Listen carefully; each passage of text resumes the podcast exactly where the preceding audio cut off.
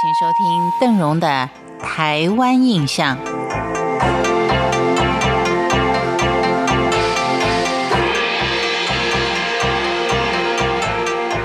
说到金门的水鬼啊，邓荣因为也在金门待过一年的时间，所以也觉得蛮好奇的。真的要说起来，其实水鬼未吓人，人是先吓人。经过多手的传播，许多人就把水鬼的故事加油添醋，说的是活灵活现。尤其是把碉堡一般的士兵全部都摸走的说法，是最让人觉得恐怖的。不管是炮战也好，或是传说也好，金门地区伤亡的人数实在是太多了。所以，为了去除阴气，有一段时期，大小金门所有的碉堡都会供奉来自台湾各地寺庙的香炉跟神旗，而且还会传说那座出世的碉堡，它的菩萨最灵验，讲的是天花乱坠。为了破除士兵的不安心理，有位军官。他就故意趁着中共单打的那天，硬是要士兵抱着那尊最灵的菩萨，站在碉堡旁的旷野当靶子，吓得那些士兵再也不敢乱传一些灵异事件啊，吓唬人了。而事实上，水鬼摸哨也只是一个心理战，对实际军情的掌握并没有太大的帮助，因为水鬼他的位阶都不高。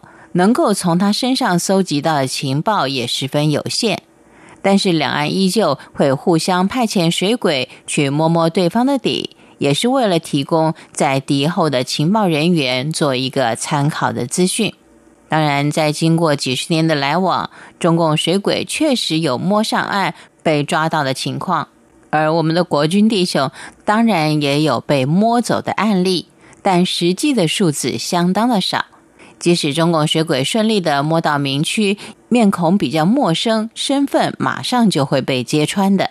而我方的情报人员摸上对岸，也难免会发生一些漏点的事情。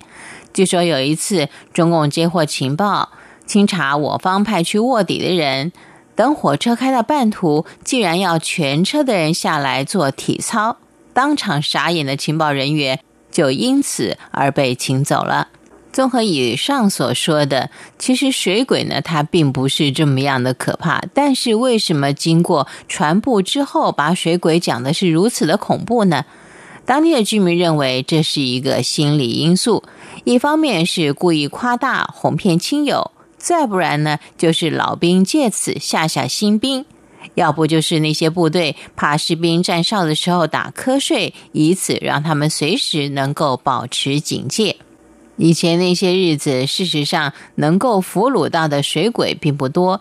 一旦逮到了活水鬼的部队，在战地可真的是神气的不得了。也因此，水鬼的传说是最为人津津乐道的。到了西元一九九二年，金门战地政务解除，那些见首不见尾的水鬼也渐渐的走入了历史。所谓的单打双不打，由原来的炮弹变成炮宣弹之后呢，根本就是无疾而终。而这些弹片呢，变成了金门在地特产的最好材质。现在如果要提到水鬼的话，可能指的是大陆的偷渡客。当地还有一个笑话，就是说有一位厦门的算命仙，堂而皇之的到金门来摆命摊。结果被逮到，就被人讥笑说：“你来之前应该先算算好自己的命。”成为当地茶余饭后的一个趣谈。但也由此事让金门人有了隐忧，因为他们现在虽然已经不用担心摸哨，反倒是怕饭碗被抢。事隔不过几年而已，金门人两种心境的转变。未来不知道是该喜还是该忧呢？感谢您今天的收听，我是邓荣，跟您聊的是有关于金门的发展史、台湾印象。我们下回见。